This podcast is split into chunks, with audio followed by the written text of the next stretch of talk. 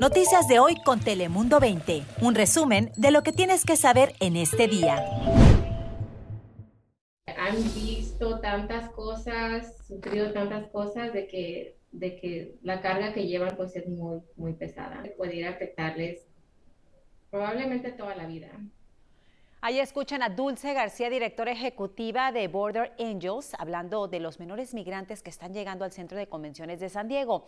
Aunque muchos de ellos están seguros, a las autoridades y expertos les preocupa la carga emocional y mental que muchos de ellos portan con experiencias traumáticas vinculadas a violencia o abusos en su pasado. La supervisora Nora Vargas confirmó que estas menores recibirán ayuda psicológica para poder estar en las mejores condiciones durante su estancia en el Centro de Convenciones. Bienvenidos a nuestro noticiero digital Telemundo 20, Noticias de hoy.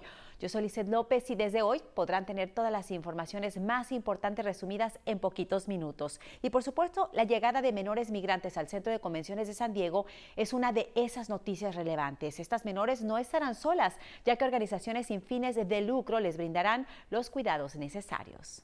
Todos los servicios van a estar aquí para ellos este, por todo el tiempo que lo necesiten. Este, estamos ah, disponibles para ellas, para poder apoyarlas y, y ayudarlas en, pues, en esta situación difícil. Y ahí escuchan a José Mireles, gerente del programas como SBCS. Este tipo de programas busca ayudar y apoyar a todos los menores migrantes que lleguen al Centro de Convenciones de San Diego. En total serán 1.450 menores. A todos ellos se les proporcionará comida, cuidado e higiene y tendrán a profesionales académicos y médicos apoyando su, su estancia en ese lugar mientras esperan por asilo político y se estima que estarán ahí al menos hasta el mes de julio.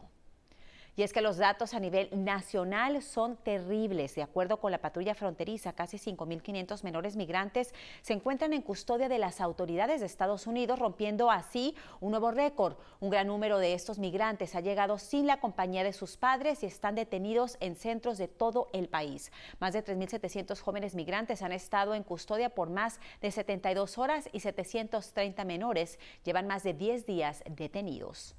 Y en nuestra sección del coronavirus le contamos que debido a estas vacaciones de Spring Break, muchas zonas de San Diego están abarrotadas de personas. Los expertos indican que todavía es prematuro ya que no se ha conseguido la inmunidad de rebaño. Escuchemos a un experto. Mi sugerencia es, eh, estamos tan cerca de llegar a ese punto en el que podamos empezar a vacunar a todas las edades y estamos tan cerca de por fin lograr ese punto crítico en el cual tenemos suficiente inmunidad en la comunidad a través de vacunas en el cual podemos realmente empezar a ver que el fin de esta pandemia.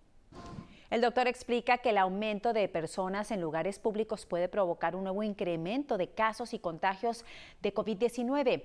Esta mayor presencia de gente pues coincide con la nueva cepa del virus, la cual se ha demostrado que es más contagiosa y que podría provocar un retroceso en el avance de los trabajos para conseguir la inmunidad colectiva. Por el momento, los expertos siguen recomendando evitar los lugares más concurridos y mantener las restricciones. Estamos confiados en que lo podemos lograr.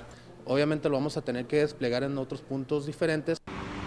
Y ese es Enrique Campos, coordinador de calidad jurisdicción sanitaria, y es que en Tijuana ya está todo listo para la segunda jornada de vacunación masiva.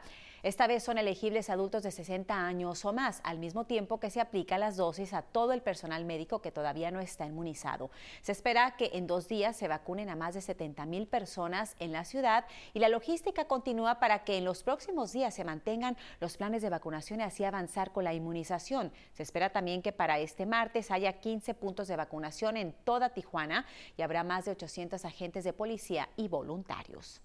Y en San Diego hay buenas noticias porque el condado anunció que abrirá tres nuevos sitios de vacunación esta semana. Las ubicaciones estarán en Sherman Heights, Escondido y Mountain View. Algo particular es que el centro comunitario de Sherman Heights ofrecerá 300 dosis un día a la semana sin la necesidad de hacer una cita. Sin embargo, aquellos que quieran obtener la dosis deben demostrar una verificación de residencia de dicho lugar.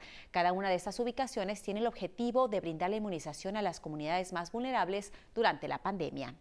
Y a nivel nacional, Joe Biden, el presidente, anunció que el 90% de los adultos estadounidenses mayores de 18 años podrán aplicarse la vacuna contra el coronavirus a partir del 19 de abril. Eso significa que la gran mayoría de la población podrá acudir a centros de vacunación y recibir la inmunización, un paso más para acercarse a la inmunidad de rebaño.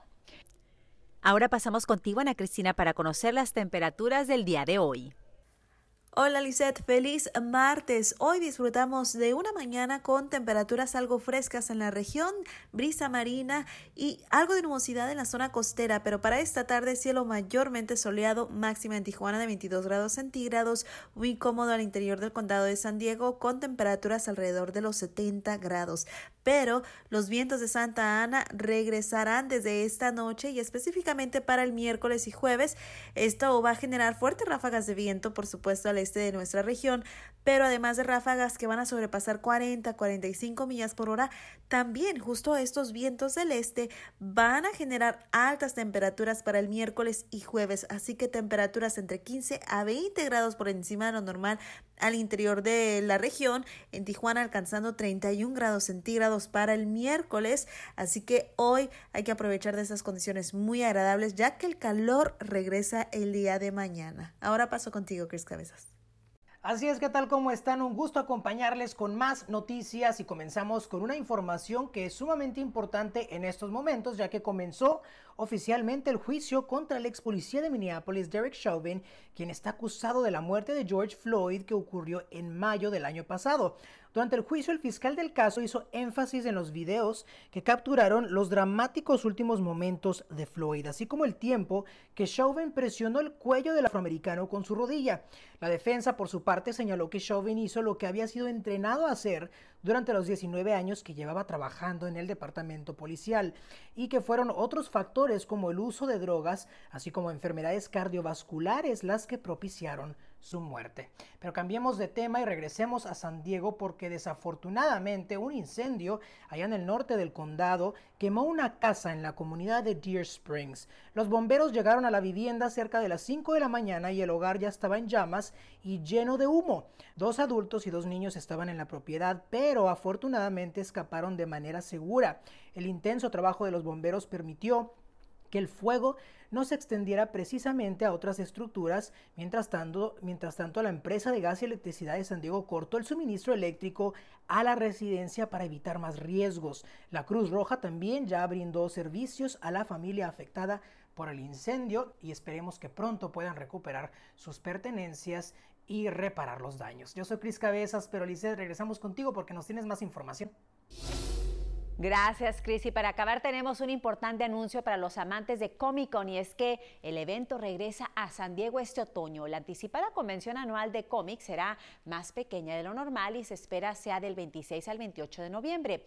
Esto no solo son buenas noticias para los fanáticos, sino también para aquellos pequeños negocios en nuestra área. Organizadores del evento dijeron que los detalles sobre la capacidad del evento, así como también la venta de los boletos, se anunciará en los próximos días por lo que son muy buenas y grandes noticias para nuestra ciudad con uno de los eventos más conocidos a nivel mundial.